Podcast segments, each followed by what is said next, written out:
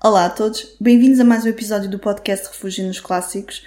O meu nome é Sofia e hoje venho recomendar-vos algumas leituras clássicas para este outono.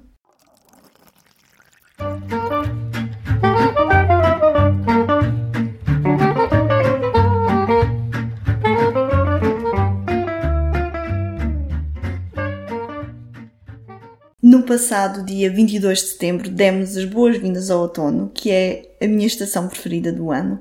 Como tal, resolvi trazer-vos 5 sugestões literárias que são perfeitas para os dias de frio e chuva em que só apetece ficar dentro de casa com uma bebida quente e uma mantinha. Vamos lá então por ordem cronológica. Vou começar por Jane Austen, é, é sempre uma boa maneira de começar. E dentro da sua bibliografia, aquele livro que me vem sempre à mente quando eu penso em outono é o Northanger Abbey, em português a Abadia de Northanger, que só foi publicado postumamente em 1818. A nossa heroína neste livro é a jovem e ingênua Catherine Morland, que é introduzida pela primeira vez à sociedade durante uma temporada em Bath. Aí conhece a sedutora Isabella, que lhe dá a conhecer os dramáticos romances góticos e conhece também os sofisticados Henry e Eleanor Tilney, que a convidam a visitar a casa do seu pai, a tal Abadia Northanger. Aí, influenciada pelos romances góticos que anda a ler, Catherine começa hum, a dar largas à sua imaginação, o que acaba por ter consequências graves no seu relacionamento com Harry Tilney, que é o seu interesse amoroso. A Abadia Northanger é um livro clássico que funciona como uma espécie de sátira à literatura gótica, que é um género que eu confesso que adoro e que acho que combina na perfeição com esta altura do ano. Catherine Morland é uma protagonista muito imaginativa e os seus exageros tornam o livro muito atmosférico e misterioso. É para mim um dos livros mais acessíveis de Jane Austen, visto que é bastante curto e divertido, e acho que é uma excelente opção para esta altura do ano. A minha segunda sugestão é de um clássico vitoriano. Quero recomendar-vos o Far From the Madding Crowd, em português Longe da Multidão, de Thomas Hardy, que foi publicado em 1874. Este corre no século XIX e conta-nos a história de Bathsheba Everdeen, uma jovem herdeira de uma vasta propriedade rural que vai captar a atenção e os corações de três homens bastante diferentes. Um deles é o jovem impulsivo Sargento Troy, outro é o fiel pastor Gabriel Oak e o último é o agricultor rico de meia-idade Boldwood. Longe da Multidão é um clássico cujas descrições das paisagens rurais e cuja atmosfera combinam na perfeição com o outono.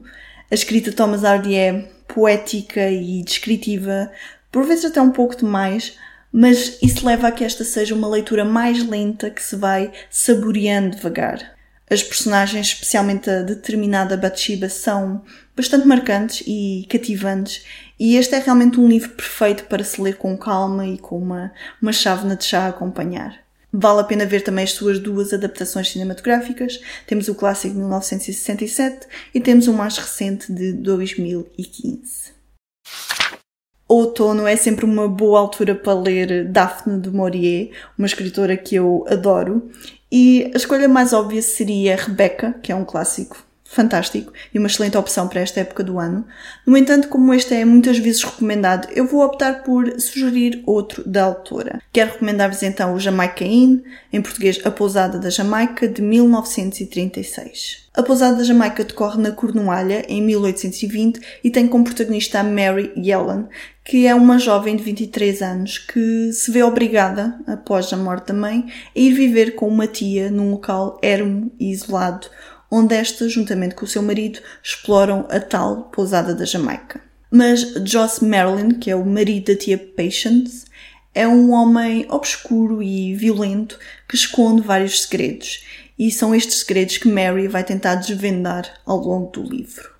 Apesar deste não estar ao nível no Rebecca, ele destaca-se também pela sua atmosfera ameaçadora, sombria e sinistra, a Mary é uma personagem feminina forte e determinada com a qual é fácil de simpatizar e o enredo é bastante intrigante. Se pensarmos que o Rebecca é de certo modo uma recriação do Jane Eyre, então a Pousada da Juventude é uma recriação do Monte dos Vendavais. A escrita de Daphne Maurier vale sempre a pena e este é então um gótico moderno que eu recomendo. Outono também combina bem com mistérios e Sherlock Holmes é sempre uma boa escolha.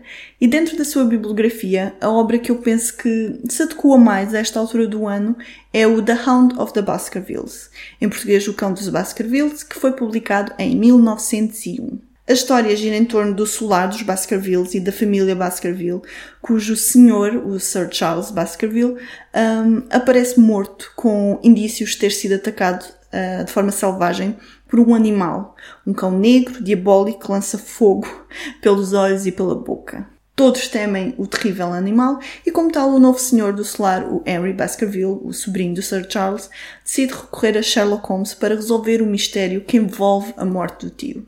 Este é um conto extremamente atmosférico e sombrio, com fortes influências góticas. É um mistério muito bem construído e, curiosamente, é um livro no qual o Dr. Hodgson uh, desempenha um papel grande na investigação. É também uma das aventuras mais emblemáticas do grande detetive e a minha preferida. Outra escritora que é imprescindível no outono é Shirley Jackson, claro.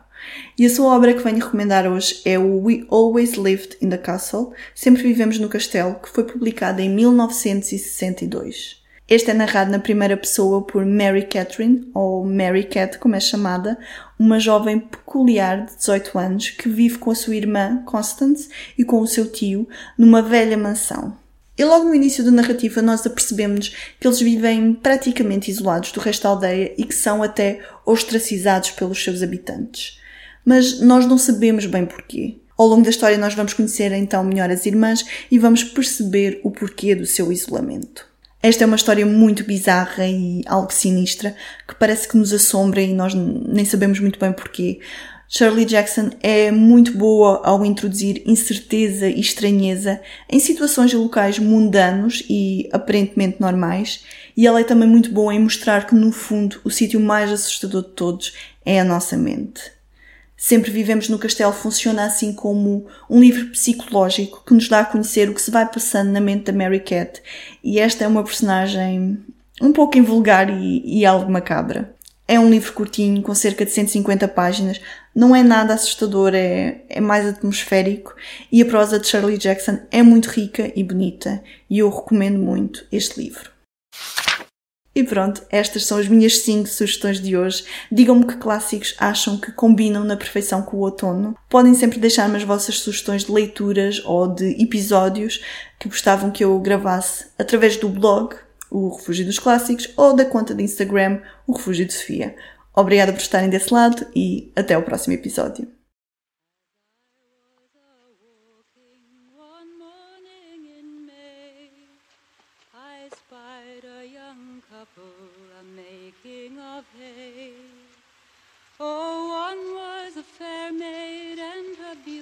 Shone clear, and the other was a soldier, a bold grenadier.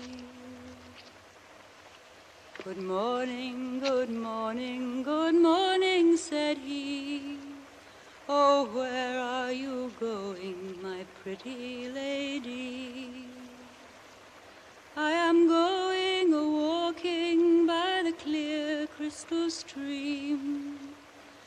see cool waters glide and hear nightingales sing.